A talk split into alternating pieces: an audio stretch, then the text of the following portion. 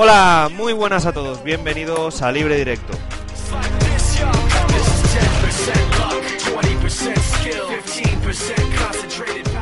Podcast semanal de fútbol de forosdefútbol.es y 60.com. Saludos, gracias por estar un día más aquí en el decimoctavo capítulo de este programa de entretenimiento futbolero.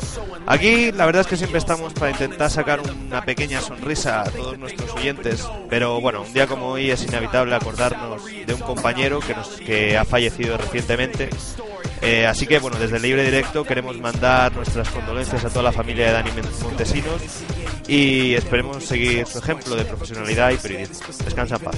Eh, voy a presentar al equipo que, que forma este décimo, decimoctavo capítulo de Libre Directo. Muy buenas, Santiago Valle. Hola, muy buenas tardes. Muy buenas tardes, Carmen Gutiérrez. Buenas tardes a todos. Y bueno, eh, Aquí empieza este programa que como protagonista principal pues vuelve a tener al Barcelona y al Real Madrid. Es inevitable después de una semana donde hemos tenido ese partido copero hablar un poco del partido. Aunque esté todo un poco más o menos comentado, vamos a dar nuestra versión eh, para empezar de lo que fue ese increíble partido, un partido muy bonito, todos estamos de acuerdo en que fue de los mejores clásicos que recordamos y le dejo a Santiago Valle que me dé su visión del partido. Pues sí, muy buenas tardes primero de todo.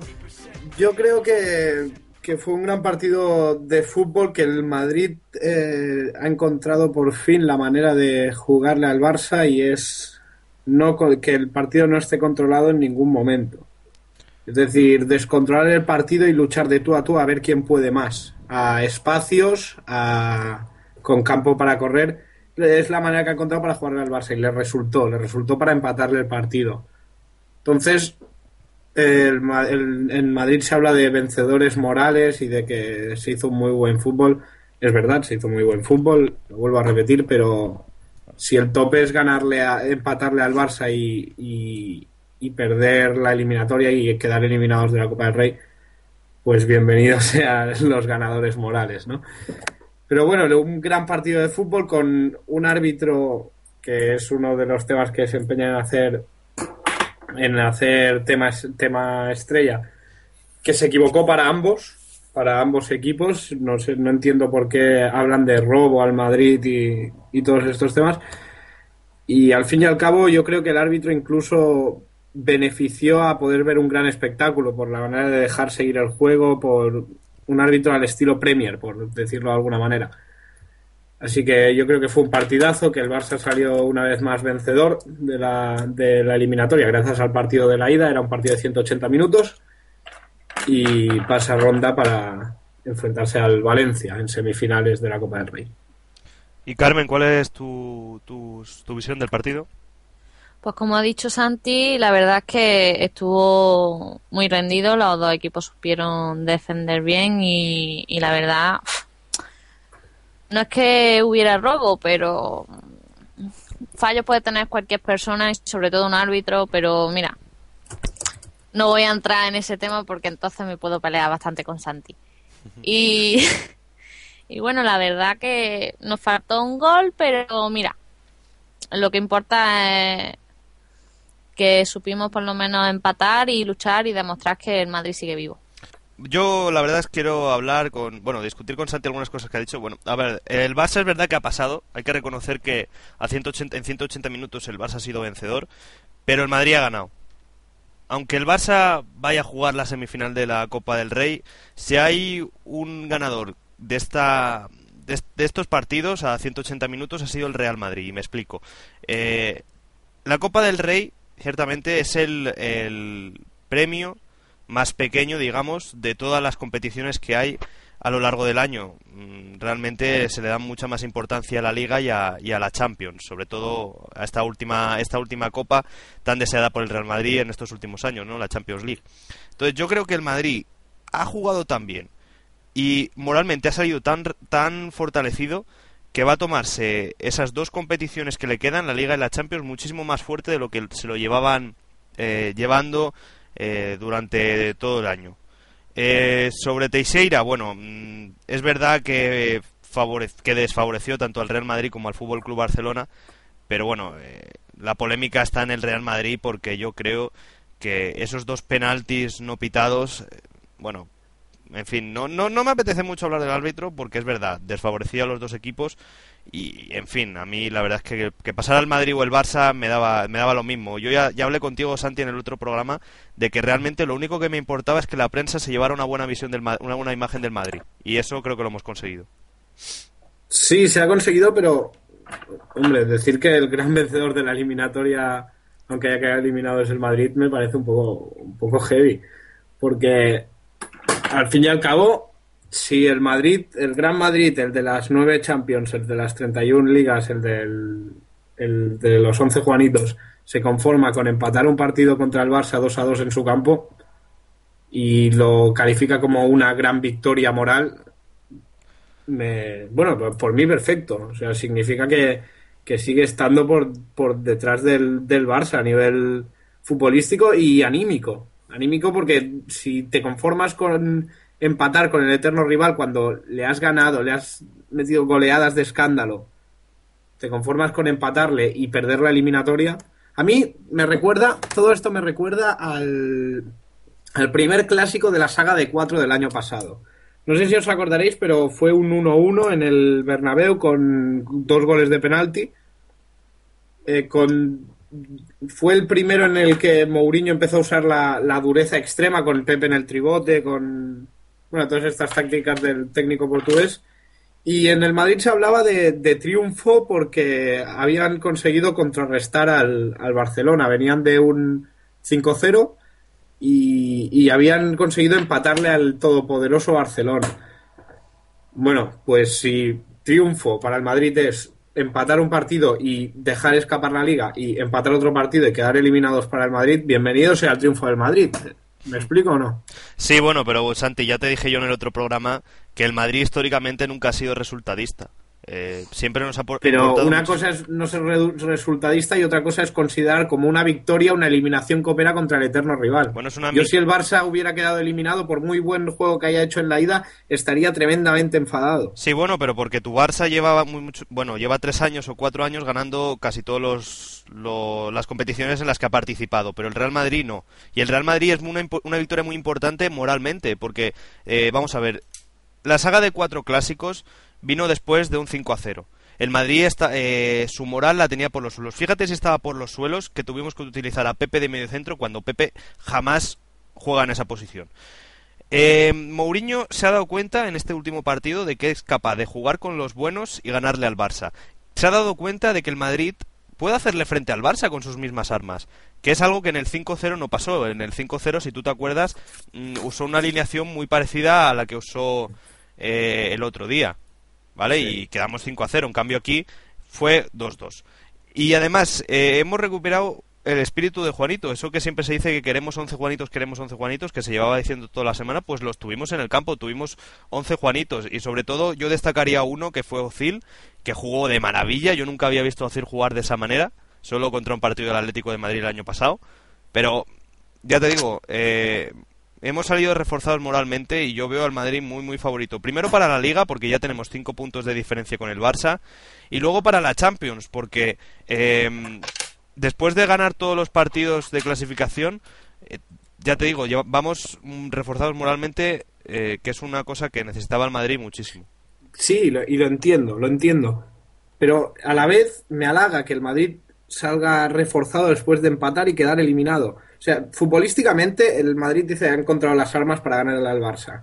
Bueno, la, la clave del partido, ya te digo, fue que no hubo descanso. El Barça no tuvo el control de la pelota porque las líneas están separadísimas. De Piqué, de Piqué, que es el último hombre que cierra la defensa, hasta Alexis Sánchez, hasta la lesión, hay una infinidad de campo para correr y eso beneficia al Madrid. En el siguiente clásico estoy seguro de que se encontrará alguna fórmula para que esto no ocurra, para tener más control de pelotas, eh, poblando más el centro del campo como sea. Entonces volveremos a lo mismo.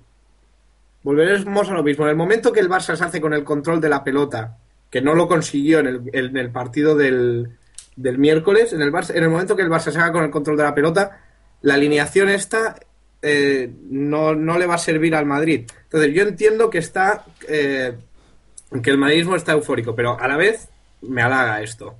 Me halaga porque que esté eufórico por no clasificarse, porque creen que ha encontrado la, la fórmula para parar a este Barça, creo que no es así. Creo que no es así y me halaga que, que no que estén contentos después de quedar eliminado contra el eterno rival. Carmen, ¿tú qué opinas?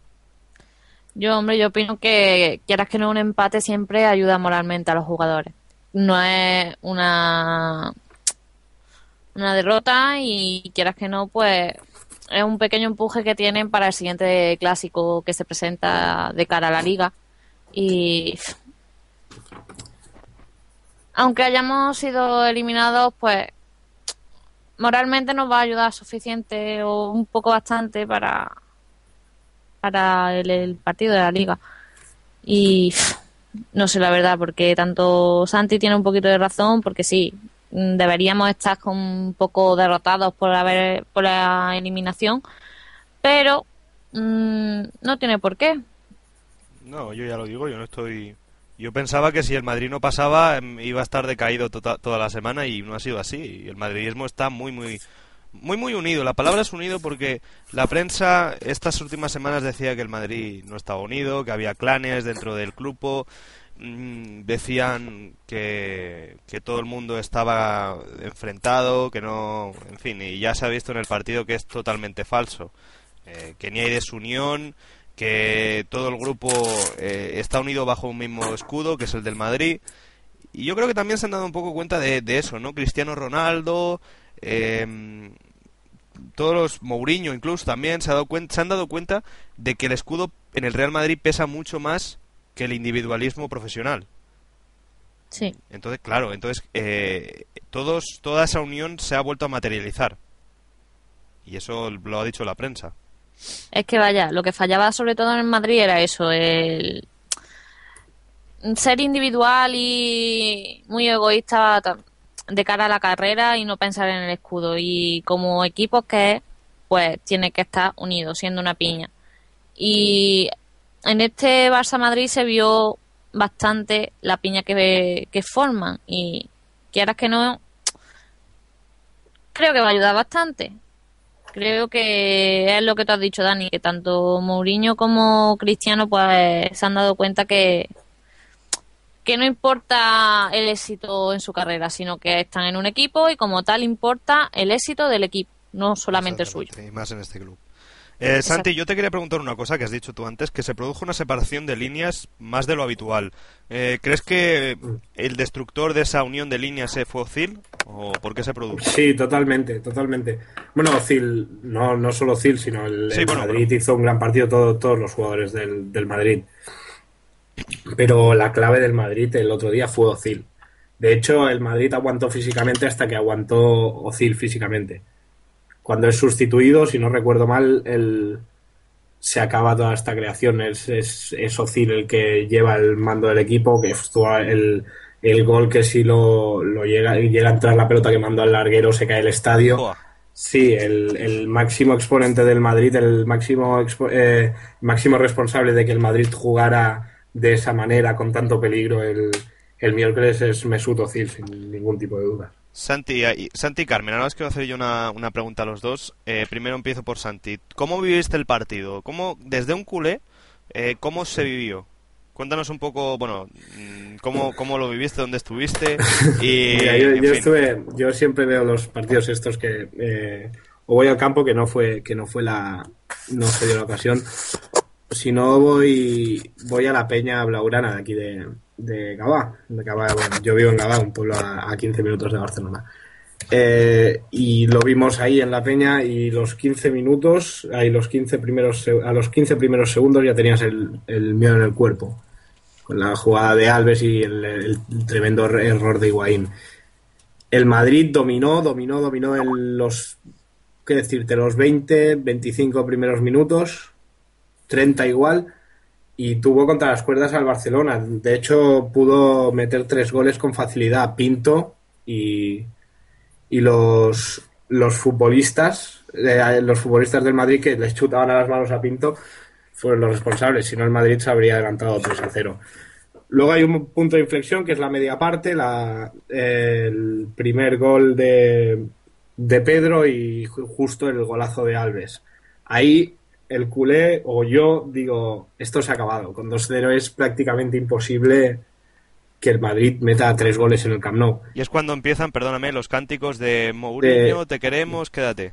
Nosotros te queremos, hombre, pero yo los, yo los, los apoyo esos cánticos porque yo estoy seguro que Mourinho volverá a hacer de las suyas contra el Barça y que a la mínima volverá a meter el tribote y hará todo esto. Entonces, imagínate que viene Lowe, imagínate que viene alguien que le juega todos los partidos así al Barcelona y que consigue, consigue darle a la tecla para, para eliminar el juego del Barcelona partido a partido. Pues ¿Crees que, Mourinho, por mucha rabia que dé, que siga jugando con tribotes y punto. Pero ¿de verdad crees que Lowe tendría una solución a, no lo sé, todo esto? No, no, sé, no, y no digo Lowe, quien sea Lowe. Mourinho a se ha ganado en Champions, ¿eh? No, pero perdóname, Mourinho se ha ganado en Champions con el Inter. O se ha ganado con el Madrid en Copa del Rey. Yo creo que Mourinho, pero aunque digáis las que eliminatorias del, del Inter, el día del Inter, de 100 eliminatorias, ¿cuántas pasa el Inter jugando así? Bueno, vale, pero la cuestión es que lo pasó, que Mourinho... Fue por, por una, por, sí, por X factores que, influyeron, pero el Madrid, si juega así, el, una eliminatoria de Champions, y, el que, y se demostró el año pasado que intentó jugar así a un partido a defender en la ida, si queda eliminado, como, como pasó el miércoles, este miércoles pasado, no, el anterior, el partido del Bernabéu, se desatan todas las alarmas. Con el Madrid es incomprensible que juegue así. Con el Inter aún se entiende. Es un, eh, juego italiano, el Inter que no tiene las nueve Champions que tiene el Madrid, que no tiene la historia que tiene el Madrid. Si sirve para ganar, para, para ganar, eh, si se pierde no pasa nada. Pero el Madrid, si se gana muy bien, pero si se pierde, se monta el Cirio Pascual que se montó después del partido del Bernabéu. Sí, pero yo, yo creo que estáis infravalorando a Mourinho, que llegará algún yo día... no, no, digo que no, no digo que no. Mourinho me parece un magnífico entrenador pero con sus recursos. O sea, tiene una manera de entender el fútbol que no se asemeja a la que tiene el, madridismo. Entonces, él, el Mourinho sale con Pepe y el Barça gana. O sea, que, como eh, es que lo demuestra cuando juega así con el Madrid, cuando juega con el Madrid con tribotes, con Cristiano Ronaldo de lateral, ha perdido muchas veces. La, única vez que lo ha ganado, la única vez es el día del, del Inter, que por eso se le ficha. Y al no conseguirlo aquí, pues que sigan jugando así. el, Barça de esa eliminatoria ha aprendido. Ha aprendido y sabe cómo contrarrestar ese tipo de juego que hasta el momento era nuevo. 11 tiros debajo del larguero era nuevo para el Barça. No sabía cómo atacarlo. Ahora sabe. Ese es el gran problema. Entonces sabe cómo atacarlo y puede ganarlo, como ha demostrado. Entonces, si siguen jugando así, como ha hecho Mourinho, por mí que se quede. Carmen, ¿tú dirías que se quede Mourinho o no? Yo sí. Sí, ¿no? Gran hombre. Sí, a mí, hombre, como entrenador me gusta bastante y la verdad, mm, llevaba tiempo sin ver al Madrid tan tan unido. Tú sabes que antes se le mareaba mucho con el entrenador, se le cambiaba muchas veces el entrenador y eso hacía que no se acostumbraran al juego de, de cada entrenador. Y hombre, Mourinho lleva ya dos temporadas. Yo veo al Madrid demasiado muy unido, que yo tenía envidia del Barça con, con la unión que tenía con los entrenadores y pero yo ahora lo veo incluso más que el Barça, incluso más unidos que el Barça. Mm.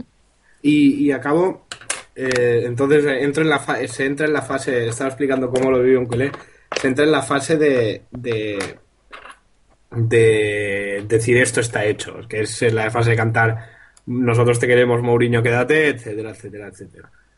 Claro, el Madrid marca dos goles, sale como sale, te encierra en tu área, como hizo. Entonces a mí me recordó como... Eh, me, retrotrajo a épocas pretéritas en, el, en la historia barcelonista que se sufría, se sufría, pero el final es diferente. Antes se sufría para perder y esta vez sufrimos para acabar ganando. Entonces, eh, el sufrimiento que tanto nos gusta a los culés, sufrir, sufrir, sufrir, si se ve recompensado con la victoria, fue una sensación muy, de, mucha felicidad.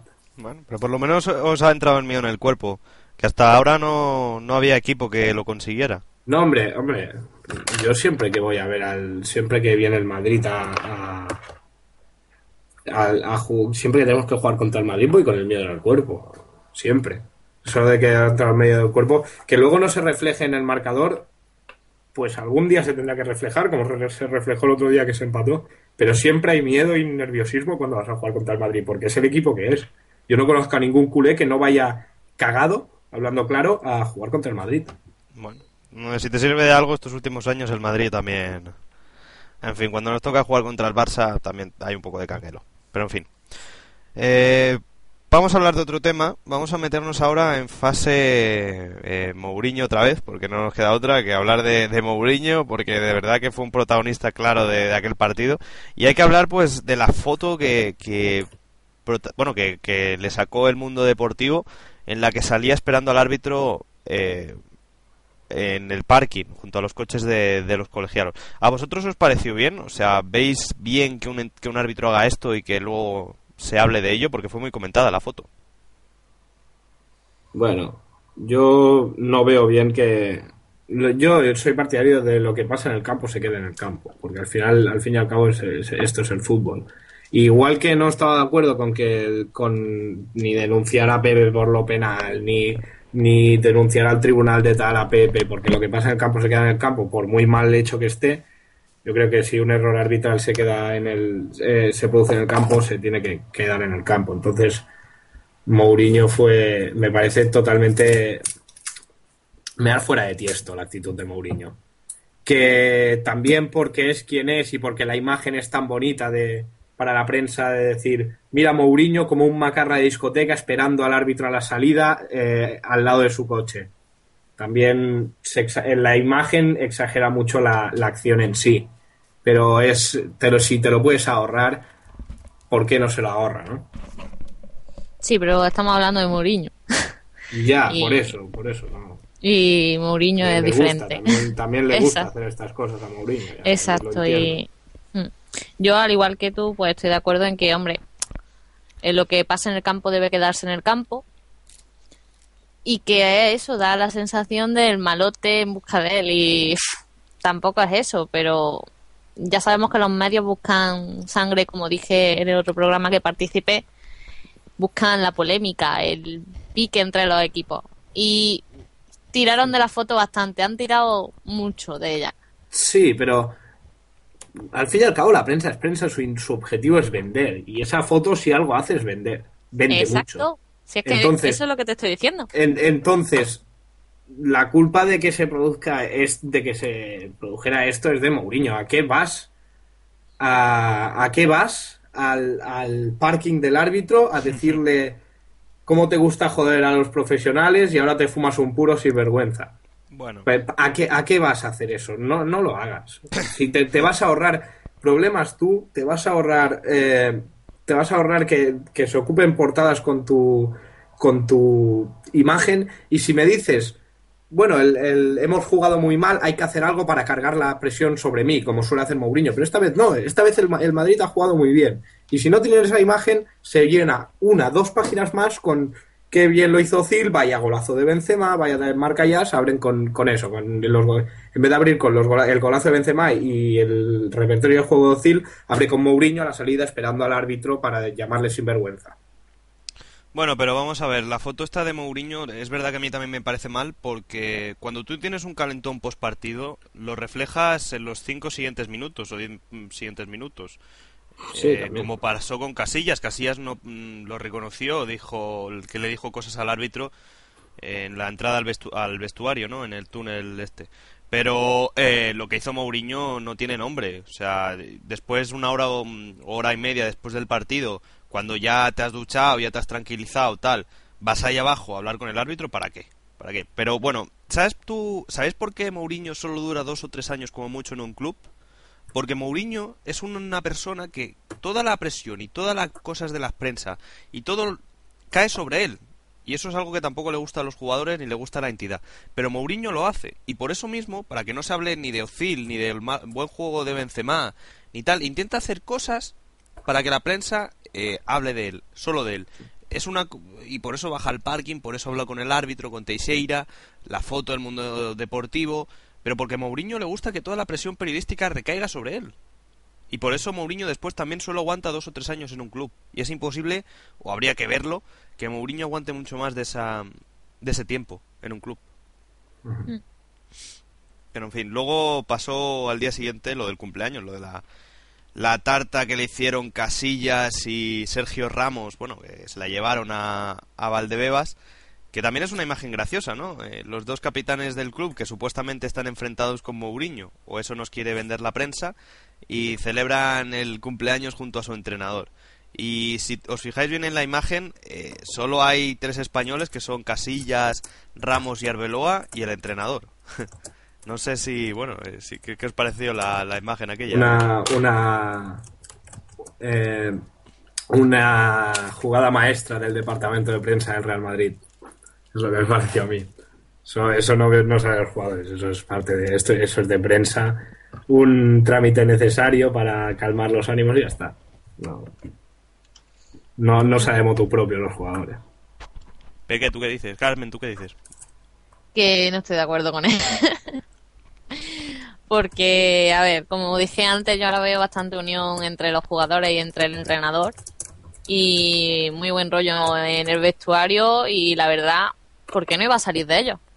Que no, que no, no, Carmen, no, no lo dudo, no lo dudo. O sea, no dudo que haya buen rollo en el vestuario y que se lleven genial. Lo que pasa es que esto es una jugada para desmentir los problemas, para desmentirlos sin hacer un... Al, fin y al cabo, tú no te... Si lees la prensa, eh, se consideran rumores. Si tú desmientes, desmientes la información de la prensa desde el club con un comunicado oficial, le estás dando como credibilidad al diario, como diciendo, algo de esto hay. Entonces, ¿cuál es el mecanismo para desautorizar o desacreditar a la prensa que ha publicado estas noticias?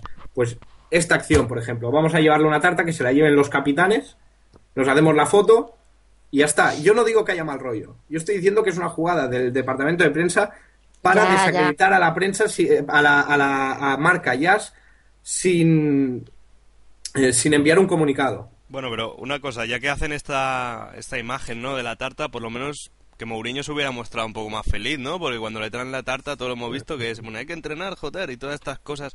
O sea, ya que vas a dar una eso imagen ya es para que, la pero eso ya es parte de su figura. de- Exacto, pero que, eh, Santi, que no te discuto eso, sino, bueno, que lo que me refiero es que, que ¿por qué no iba a salir de ellos? Que ¿por qué tiene que ser de un... No, hombre, no, porque esto ya se lo lleva todo. A esta gente se lo lleva todo prensa. Todas las, to- las tartas, los regalos, todo esto, esto lo hace los departamentos de prensa, se lo hace. No, no, se lo- no son un grupo de amigos que se compren No, a ver, no me refiero a eso, sino, claro, mm, no creo, o quién sabe, nadie sabe si ha salido esa tarta de su bolsillo. Yo creo que no. Pero, a ver, ¿por qué no ha salido de los jugadores a hablar con el departamento y decir, queremos llevarle una tarta? Porque no, no hace falta. Ya, ya sabe, el departamento de prensa, aunque no le digan nada, ya lo hace. Ya, lo hace. No, Que no, que no, que insisto, no te no quiero decir que Casillas no quiera llevarle una tarta a Mourinho. No, no, quiero. ya, ya, ya. Eh, o sea, quiero decir que todo esto es un paripé montado de prensa y si se publica esta foto, si se publica y tal, es, es un, un paripé montado por prensa para, para desacreditar a, a Marca Jazz. No, no, es, no es nada más. No. Sí que ayuda a desmentir el rumor, pero que vuelvo a repetir, que sigue siendo un rumor que yo no estoy de acuerdo con él. Bueno, eh, vamos con otro tema. El buen rollo del Madrid que se refleja en estas acciones, ¿no? Como lo de la tarta y tal. Al mal rollo en el Barça, posiblemente, que va a haber dentro de poco, por lo de Xavi Hernández, ¿no? Esa filtración que se produce de Barça TV al diario El Mundo, y en el que Xavi Hernández se ve, mm, se refleja un poco enfadado y diciendo que el Madrid no sabe perder, que Las le entra como un animal, no, me, no sé qué jugador era, que le tenían que mostrar la segunda amarilla, tal. Pero bueno, la- lo que más eh, se comenta es eso, ¿no? Lo que dijo Xavi Hernández de que en el Madrid, eh, que el Madrid no sabe perder. Es lo que más se ha comentado, es la frase más polémica. Y la verdad, eh, si Sergio Ramos, digamos que lo hizo mal en zona mixta cuando criticó a Mourinho, creo que esto es mucho peor, porque eh, Xavi Hernández está criticando a su equipo rival y yo creo que Pep Guardiola le habrá echado, o me imagino que le habrá echado una buena bronca a Xavi Hernández por lo que, por lo que ha hecho. No creo que le haya echado ninguna bronca. Cada jugador es, es libre de decir lo que quiera. A mí primero me parece una, una acción, o sea, deleznable de como desde el punto de vista periodístico.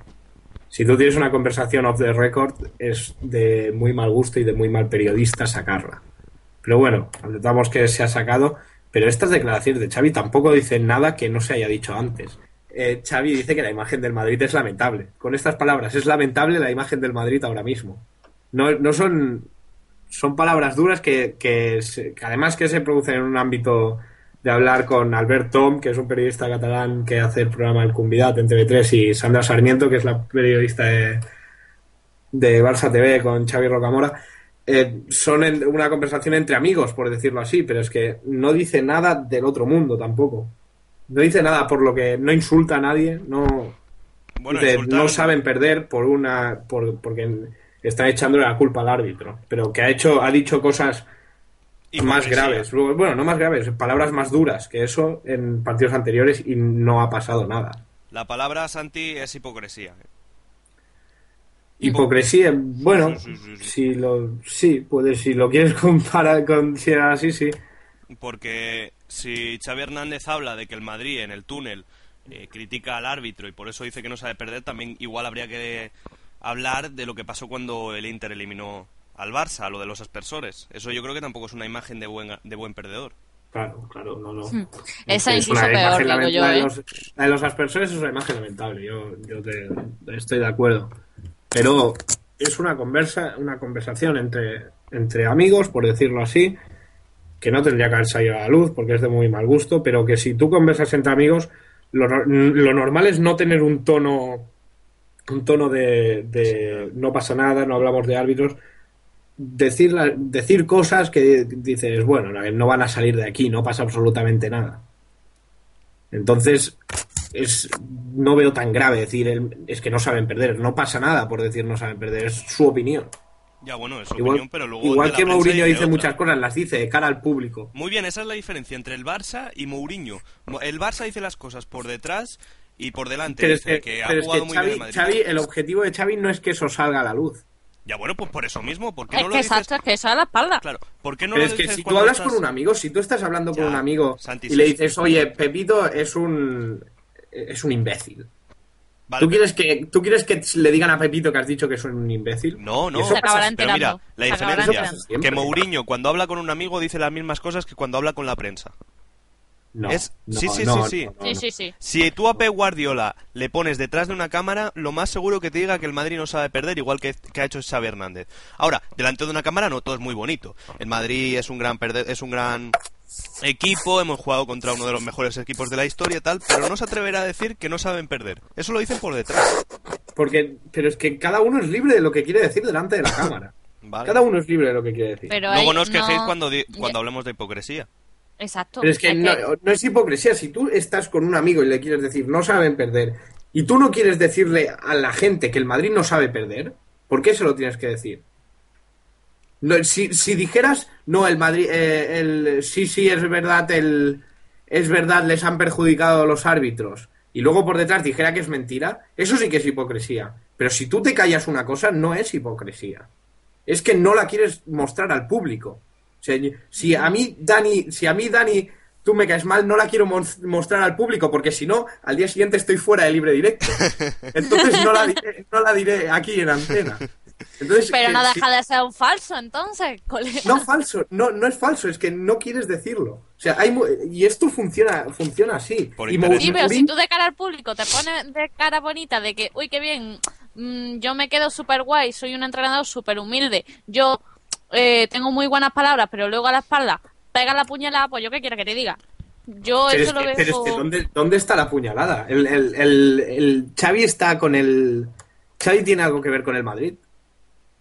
Si Xavi quiere decirle esto a- al, a- al Madrid, si quiere decirle Pues que... entonces de cara a una prensa o de cara a un algo que no ponga como si el Madrid es un gran equipo y tal y luego a la espalda puñales, a ver si me entiendes.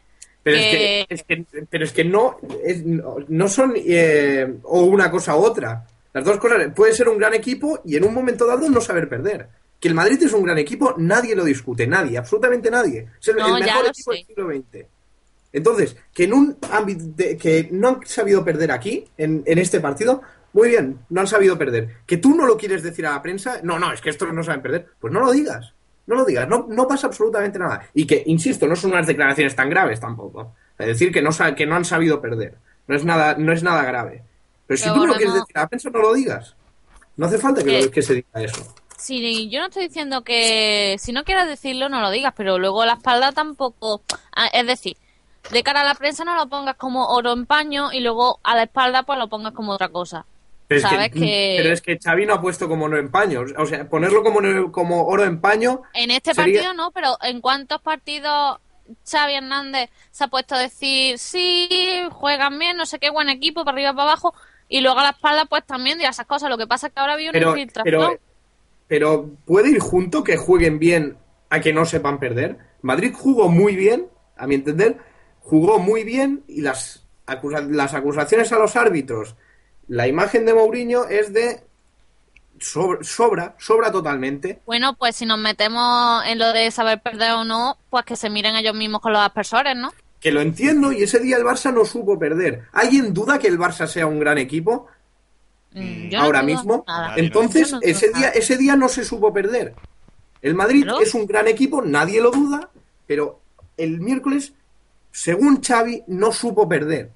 Entonces, ¿tú por qué tienes que decir delante de la prensa que no supo perder, Xavi? Que Xavi porque tiene que decir, el Madrid no sabe perder. Simplemente por la imagen que da el jugador, por la imagen que, por ejemplo, he visto yo de ser un hipócrita, de decirle a la prensa una cosa y luego a la, ca- a la espalda pues decir ¿Tú has que vi- Madrid pero no tú has visto la entrevista de Xavi? ¿Tú has visto la entrevista de Xavi a la, al delante de la prensa? No, solo has visto el- los los cinco La minutos. sangre, ahí, los- volvemos otra vez a lo mismo, a que la prensa quiere vender y ataca la sangre. Es que No, volvemos otra vez a lo mismo.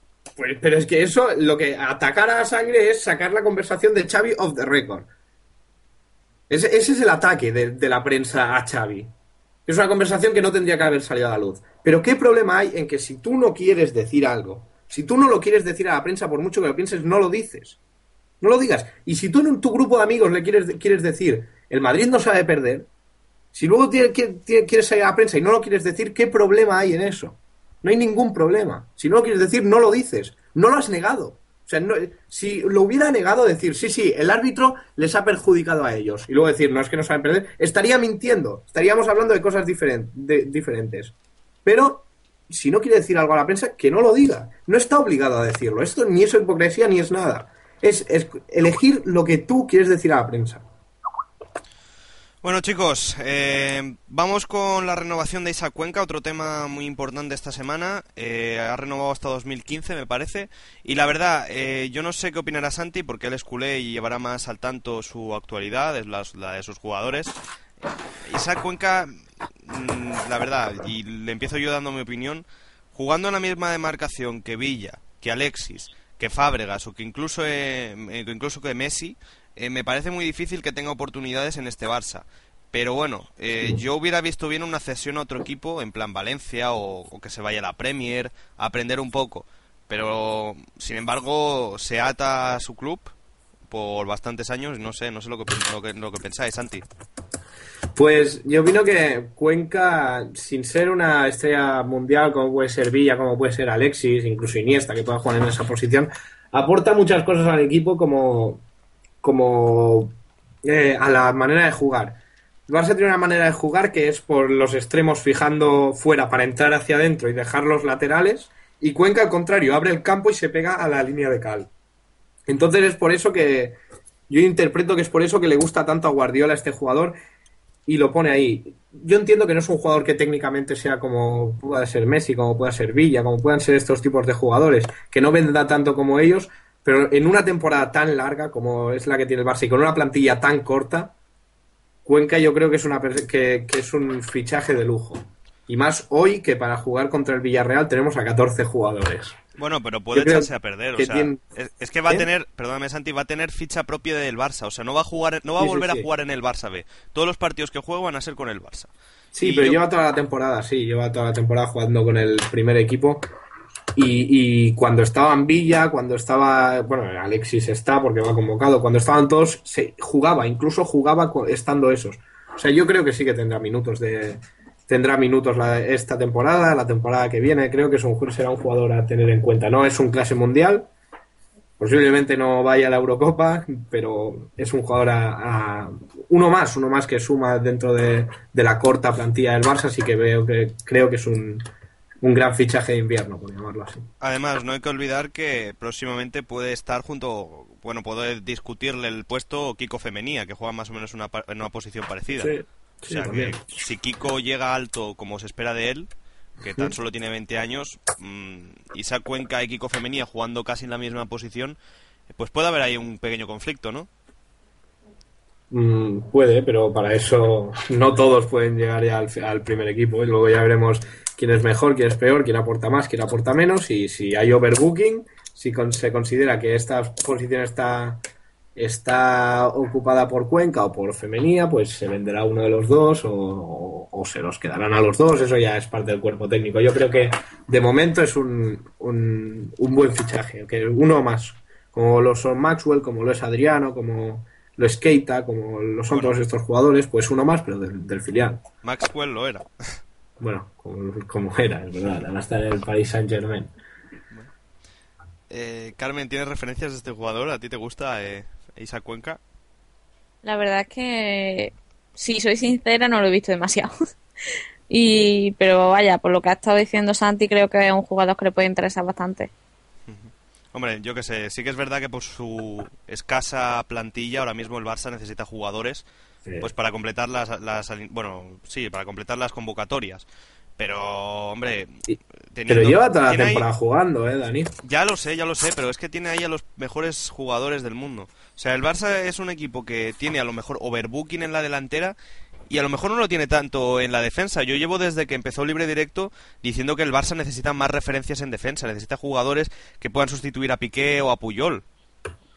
Bueno, está Mascherano. Lo que ahora sale, se ha lesionado Andreu Fontás, que es una- un contratiempo importante. Pero está Mascherano, a Vidal también puede jugar en el centro, juegan con tres defensas. Al final nos juntamos con cinco, que, casi cinco centrales para tres posiciones. Yo creo que está más que cubierto para ir dando descanso. Es la manera, la manera de, de no fichar. Cambiando el sistema de juego de momento ha ido bien. No, sí, puede ser que un central más, no o lateral izquierdo igual o derecho. Bueno, está Montoya, pero eh, fuera bien. Pero también está Marc Bartra, están, está Muniesa, que es muy joven pero muy bueno. Al final con el filial vas haciendo. Pero la verdad es que... Para fichar un Sí, jugador que te cueste filial- 10 millones, porque al Barça o al Madrid, cualquier jugador, por el simple hecho de, de ir al Barça o al Madrid ya te cobran 5 millones.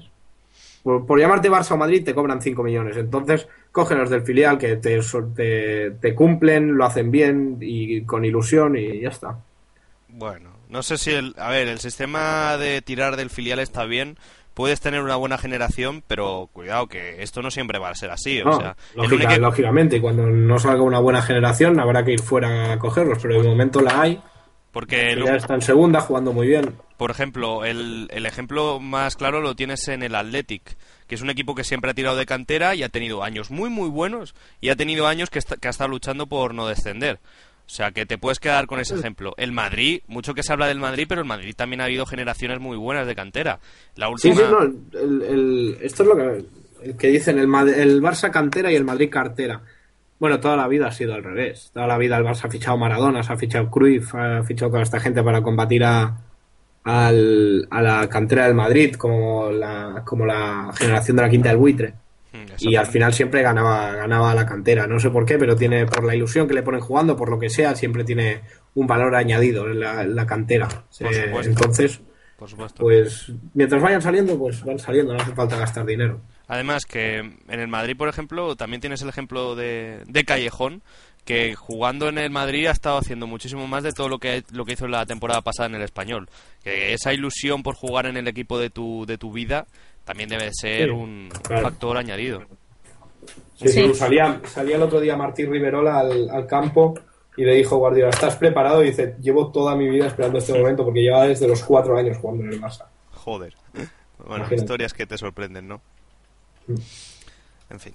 Bueno, pues una vez renovado Isai Cuenca, eh, lo último que tenemos que debatir ya referente al Madrid y al Barça es, eh, es un debate que se ha extendido desde hace ya dos temporadas, pero que sigue, ¿eh? que sigue y que ahora está más vivo que nunca. El debate Benzema o Higuaín. Está claro que Mourinho va a apostar siempre por un 9 fijo, que no quiere que jueguen los dos juntos, porque si no tendría que quitar o a Cristiano o a Di María o incluso a Ozil. O sea que tiene que haber un 9, un 9 fijo. Y, la verdad, no nos ponemos de acuerdo. Eh, para mí, mucho mejor Benzema que Higuaín, porque tiene muchos eh, mucho mejor repertorio de, de habilidades, además de que Benzema pues eh, encuentra mejor los espacios que Higuaín, Higuaín a lo mejor es un jugador que necesita un poco más de tirar desde la banda, y no sé, a mí yo, yo me quedo con Benzema, ¿vosotros? Pues yo era pro Higuaín y siempre lo he sido, y de hecho lo sigo siendo, pero el estado de forma de Benzema es pletórico. Entonces, ahora mismo, si tuviera que apostar para una final de la Champions en el, el- en el- con el Madrid, apostaría por Benzema de, Benzema de 9, sin ninguna duda. Pero Higuaín no sé si es por la lesión, que no se ha recuperado bien, no sé por qué es, porque empezó marcando goles. Entonces, eh, eso hace que, que te quedes con, con Benzema, que está en un estado de, de forma física eh, excepcional. Carmen creo que también es pro Higuaín. Sí, a mí desde siempre me ha gustado Higuaín, la verdad, y es como dice Santi, quizá Benzema ahora está en mejor forma porque con la lesión de Higuaín y demás casi, vaya, siempre ha estado Higuaín en el- eh, perdón, Benzema en, el campo y quieras que no, pues se ha acostumbrado más al equipo. Aunque he de decir que eso antes, Benzema como que no estaba tan acostumbrado a la forma de juego del Madrid y, tenía muchas metidas de pata. Pero la verdad que ahora yo veo bastante bien a Benzema, pero a mí me sigue gustando más Higuaín, pero un pelín de forma y de adaptación al equipo y vaya, y Higuaín eh, en lo alto, vaya. ¿Yo sabéis el problema que creo que tiene Higuaín? Que no le puede... Que bueno, que la verdad es que el jugador es muy bueno, ¿vale? Tiene habilidades muy buenas, está claro que es un jugador para el Real Madrid, pero creo que le pueden los partidos importantes. Eso es un debate que se lanzó la temporada... pa- Bueno, hace dos temporadas sobre todo, pero es verdad, Higuaín le pueden esos partidos grandes como que se presiona demasiado. No juega igual que con los otros partidos. Sí, yo, ta- yo también, yo también lo creo. Yo también lo creo. Y el otro día en el Camp Nou lo demostró en el segundo 15. Eso en, con cualquier otro equipo, en cualquier otro momento, eso es gol de Higuaín. Eh, y eh, yo me acuerdo de una acción el, el día del Lionazo. No sé si os acordaréis. Sí, pasa Que Higuaín está solo delante de portería vacía y chuta al palo. Por eso, que es un jugador que le pueden los Sí, momentos le importantes. puede, le puede la presión o tiene muy mala suerte, ha tenido muy mala suerte. También es verdad que Higuaín ganó una liga para el, para el Madrid, la liga de, de Ben Schuster, la, la liga de Ben Schuster que le gana al, al Barça, la gana él. Sí, pero... O Ben Schuster o Capello, ahora. No, de Ben Schuster, de Ben Schuster.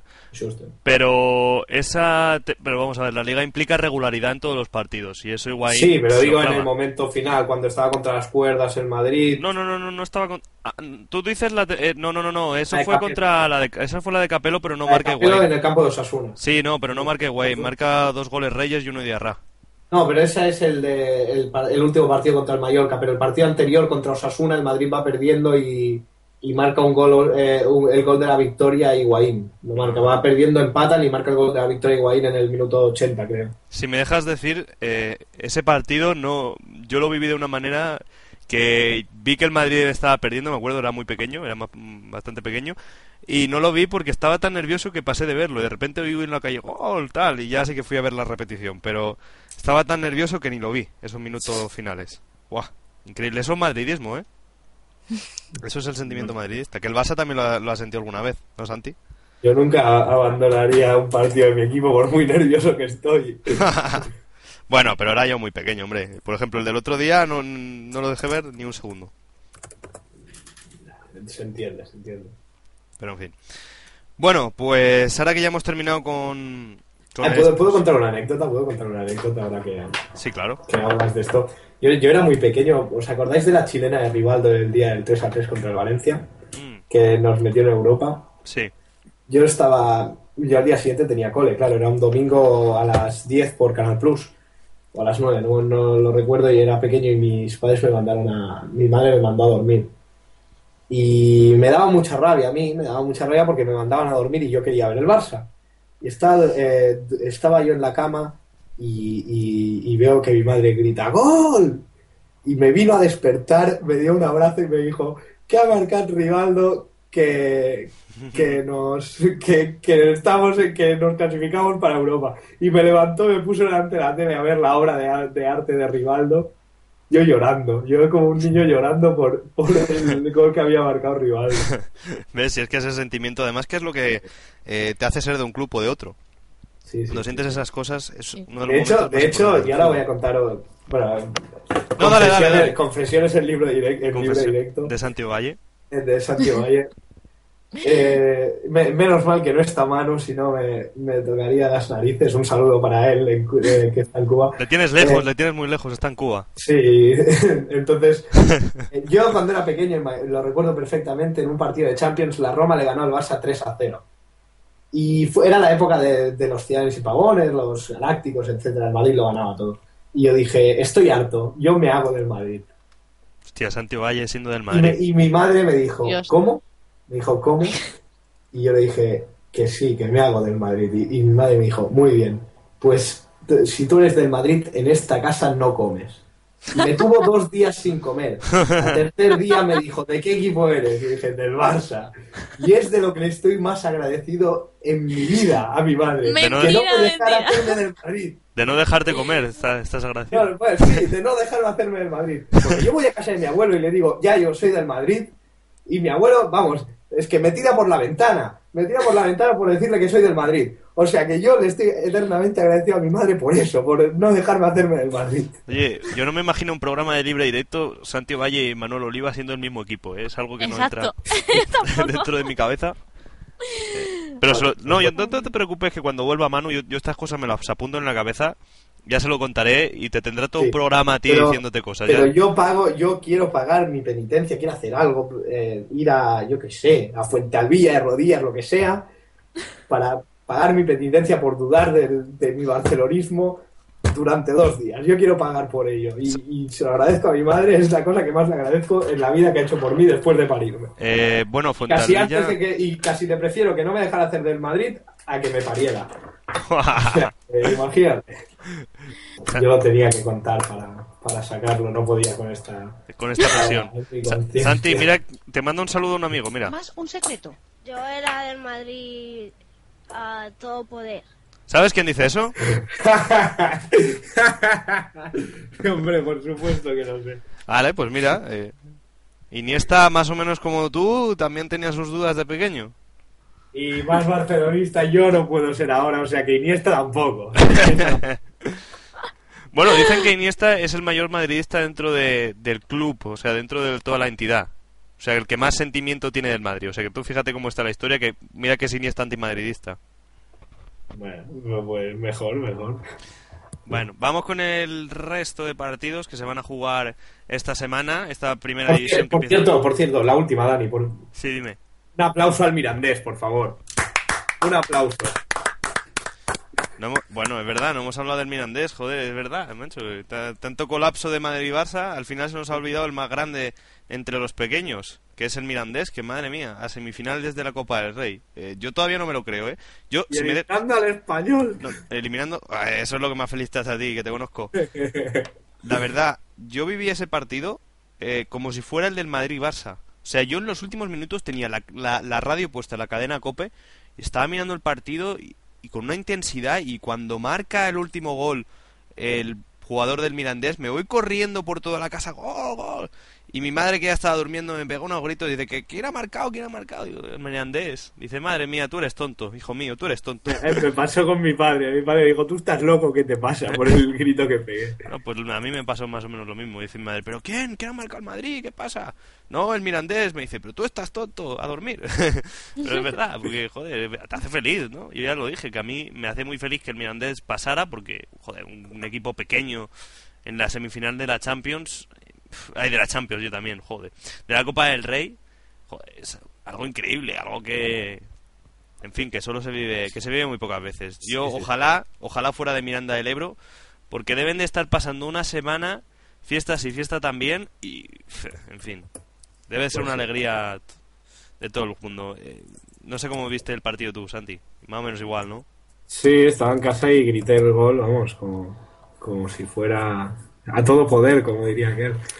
De- A todo poder. sí, sí. Vale.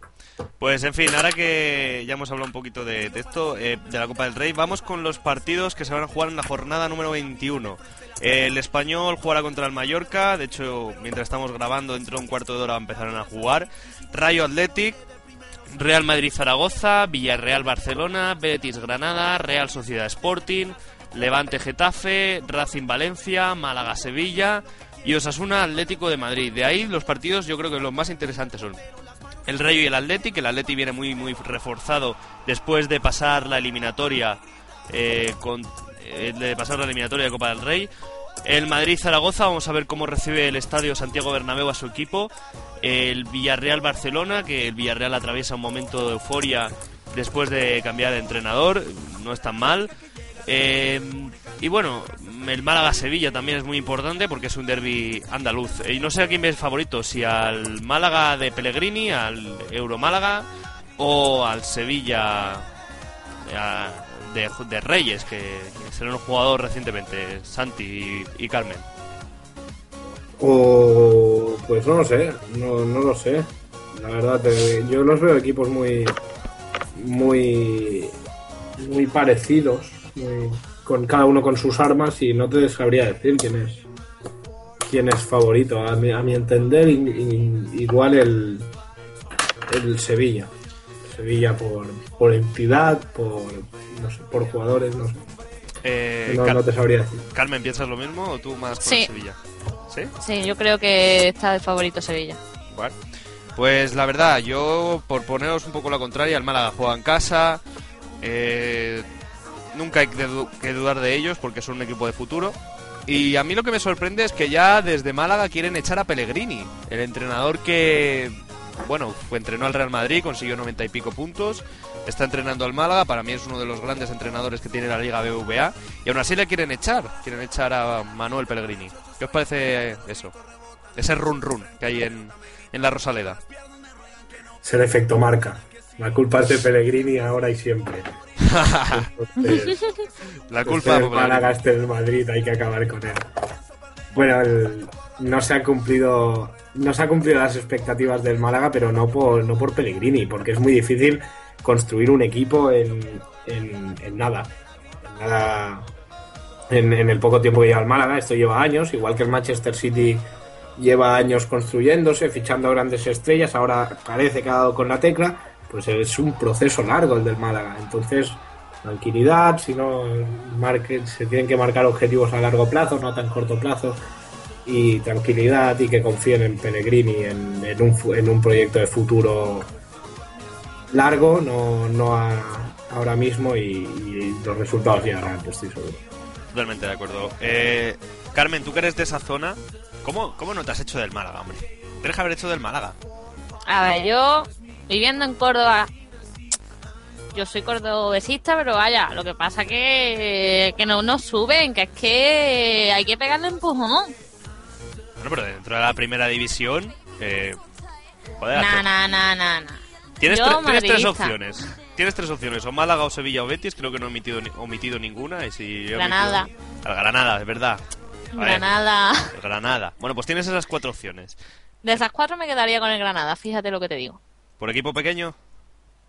Por pequeño y porque es que es- ha ido empujando. Es lo que le hace falta al Córdoba, que vaya empujando.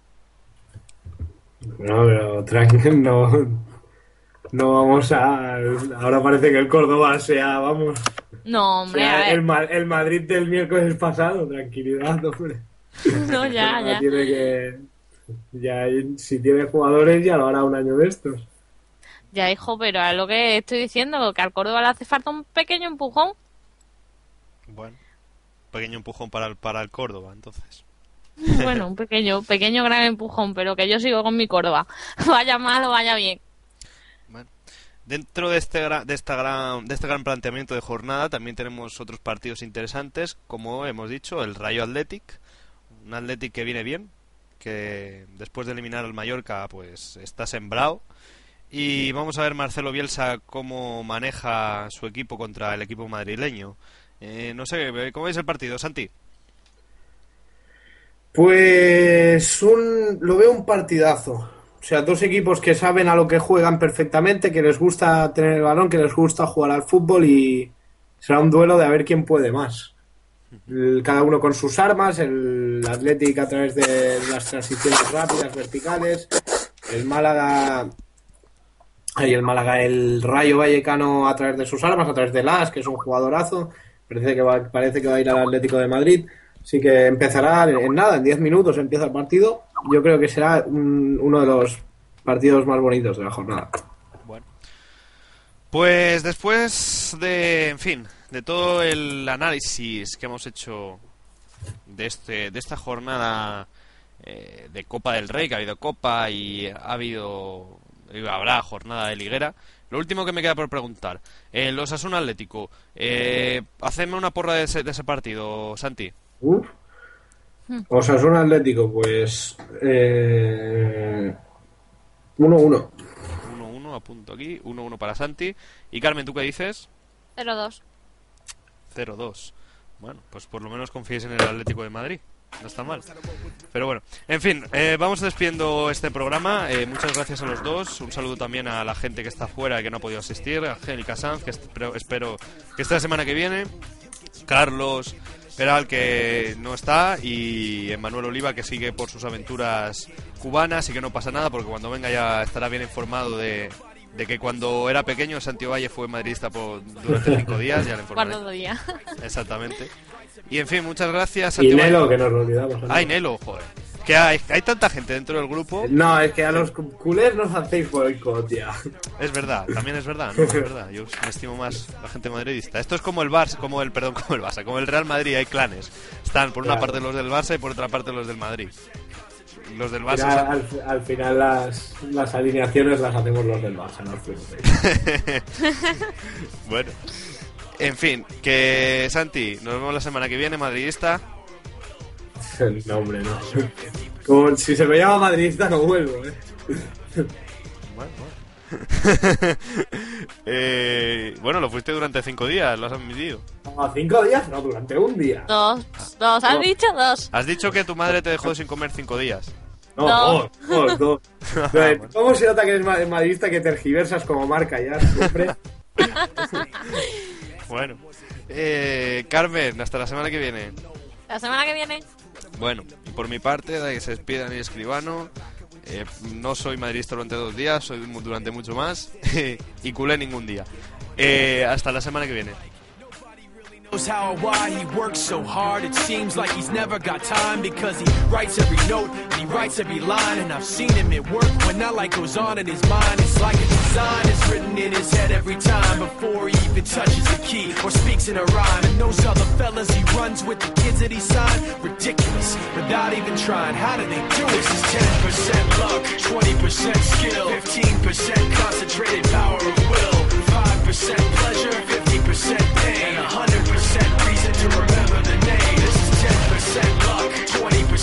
15% concentrated